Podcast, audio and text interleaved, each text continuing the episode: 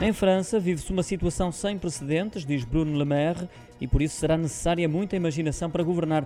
Essa é a leitura que o ministro da Economia francês faz dos resultados provisórios das legislativas em França, que dão uma maioria relativa à coligação do presidente Emmanuel Macron e uma forte subida da extrema-direita. Ainda assim, apesar das dificuldades apontadas, para Bruno Le Maire, o país não passará a ser ingovernável.